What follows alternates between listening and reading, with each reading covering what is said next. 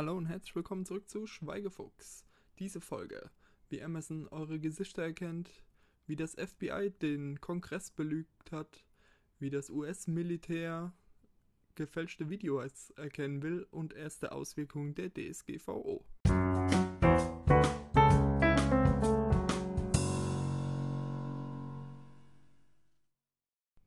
Amazon hat eine neue Schnittstelle für ihre Cloud-Plattform AWS veröffentlicht, mit deren Hilfe man relativ simpel Bilder ähm, auf das durchsuchen kann, was in ihnen enthalten ist. Besonders hervorzuheben ist dabei ihre Fähigkeit, Gesichter zu erkennen. Die ist nämlich ziemlich gut und für den Preis, den diese API kostet, ist er fast unschlagbar heutzutage. Es ist jetzt auch schon bekannt geworden, dass einige FBI Departments und lokale Police, Depart lokale Police Departments in den USA diese API in Zusammenarbeit mit Amazon nutzen, um so ähm, zum Beispiel die Informationen von Verkehrskameras in den USA auszuwerten und somit live verfolgen zu können, wo sich bestimmte Individuen aufhalten. Sie benutzen das angeblich vor allen Dingen, um entlassene Häftlinge ähm, noch eine Weile zu beobachten oder schneller Verkehrssünder identifizieren zu können. Ich halte das Ganze für sehr kritisch, denn hier wird eine gezielte Überwachung der gesamten Bevölkerung durchgeführt auf individualisierter Basis und nicht nur die Verfolgung von einigen wenigen, sondern grundsätzlich von allen. Das sollten meiner Meinung nach mal die Gerichte einschreiten und es gibt auch schon erste ähm, zivilrechtliche Gruppen in Amerika, die sich dagegen oder anfangen, sich gegen diese Benutzung von Technologie in diesem Sinne einzusetzen.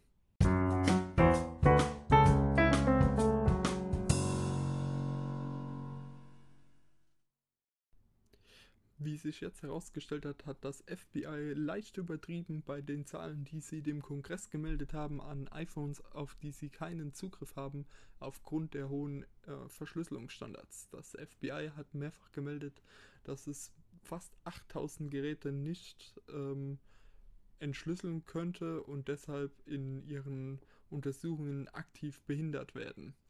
Wie sich herausstellt, ist die Zahl wohl eher etwas kleiner und mit etwas kleiner ähm, viel kleiner. Es handelt sich wohl eher um ca. 1200 Geräte, wie die Washington Post jetzt berichtete. Das zeigt ganz klar, dass das FBI ein Interesse daran hat, auf mehr Daten und freier Zugriff auf unsere Daten zu haben und ähm, ja fast schon von der Politik verlangt, egal mit welchen Mitteln, Zugang zu Handys zu erhalten. Das ist sehr, sehr kritisch zu begutachten, weil hier einfach jemand ähm, mit verdeckter Hand spielt, uns Informationen oder der Regierung Informationen gibt, die überhaupt nicht stimmen und einfach vollkommen erstunken und erlogen sind. Das ist so absolut nicht in Ordnung und hier sollten auf jeden Fall auch ähm, von der Politik aus Konsequenzen im FBI gezogen werden. Ähm, wahrscheinlich wird das in den USA nicht passieren, denn ähm, ja, dort ist einfach die Mentalität für sowas nicht geschaffen. Aber es kann einfach nicht sein, dass die einzige Stelle die diese Zahlen wirklich liefern könnte, ihren Arbeitgeber so hinterhältig belügt, um ihre eigenen Interessen voranzutreiben. Wie seht ihr das? Ist das in Ordnung, um seine eigenen Interessen in diesem Sinne voranzutreiben oder sollte sich die Polizei hier wirklich zurückziehen und gerade in den USA auch ähm, schade, dass dort nicht vielleicht zu sehr dem Vertrauen der Öffentlichkeit gegenüber der Polizei?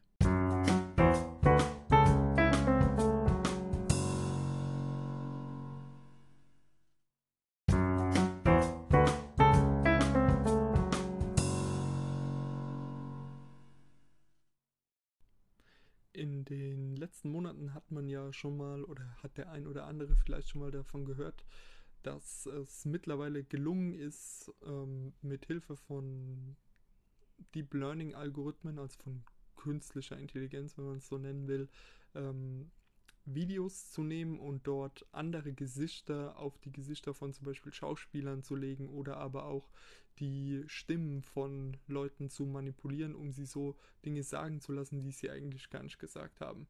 Ein gutes Beispiel, wie das zum Beispiel kommerziell verwendet wurde, ist der Star Wars-Film Rogue One, wo Prinzessin Leia ja im Computer animiert wurde und dann ähm, so nochmal einen Auftritt haben konnte, obwohl die Schauspielerin schon tot war.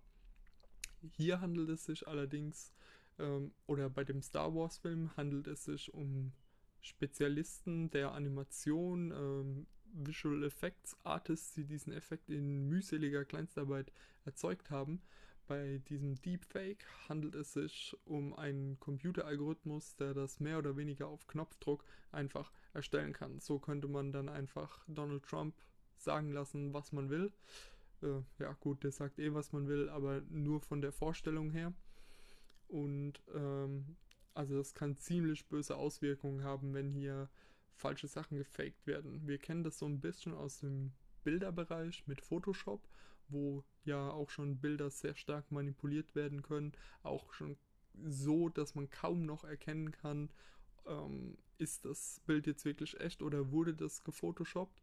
Und so sieht es aktuell auch mit diesen Deepfake-Videos aus. Man hat momentan keine wirklich guten Möglichkeiten, die zu erkennen. Deshalb hat sich eine Abteilung des US-Militärs, das sogenannte DARPA, Defense Advanced Research Projects Agency, aus der kommt zum Beispiel auch das Internet, ähm, hat sich diesem Thema jetzt mal angenommen und versucht jetzt Methoden zu entwickeln, wie man diese Videos ent, ja, ent, entlarven kann. Was denkt ihr denn? Sind diese Videos ähm, ja eine große Gefahr für die öffentliche Sicherheit oder auch für die Meinungsbildung gerade in sozialen Netzwerken? Oder denkt ihr, dass die Leute sich schnell genug adaptieren können und wie bei Bildern ein sehr kritisches Bewusstsein im Umgang mit solchen Videos entwickeln können? Dann hatten wir es in der letzten Folge ja von der DSGVO und jetzt haben sich, nachdem das Ganze ja jetzt schon seit Freitag immerhin aktiv ist, haben sich jetzt schon erste deutliche Konsequenzen abgezeichnet. Und zwar ist in Deutschland oder besser gesagt in Europa der Markt für gezielte Werbung um 25 bis 40 Prozent eingebrochen. Laut Googlen und anderen Plattformen. Das ist deutlich signifikant, zeigt aber auch, dass hier ein Bewusstsein entsteht bei den Werbetreibenden. Dabei handelt es sich vor allen Dingen um Werbetreibenden aus dem europäischen Ausland, was wahrscheinlich auch einfach daran liegt, dass es den Leuten A zu heiß und B ähm, ja dann doch der deutsche Markt vielleicht zu uninteressant ist, um sich wirklich so tiefgreifend mit der ganzen Thematik zu beschäftigen. Ich sehe das als eigentlich als positive Entwicklung. Dadurch sehen wir weniger Werbung. Das kann ja nur gut sein. Dann möchte ich diese Woche wieder den, die eine oder andere weitere Sache noch empfehlen, wer sich einfach noch ein bisschen mehr dazu zu den ganzen Themen, die ich hier behandle und auch zu anderen Dingen noch anhören, anlesen will. Und zwar werde ich dieses Mal zusätzlich zu den bisher genannten Themen noch zwei weitere Artikel verlinken. Und zwar in dem einen geht es darum, wie Amazon versucht, den Lebensmittelhandel zu dominieren. Und zwar durch den Aufkauf des amerikanischen, der amerikanischen Lebensmittelketten Kette Whole Foods, einem Premium ja, Lebensmittelladen. Ist sehr interessant und zeigt wirklich so ein bisschen mehr Einblicke hinter die ganze Strategie bei Amazon.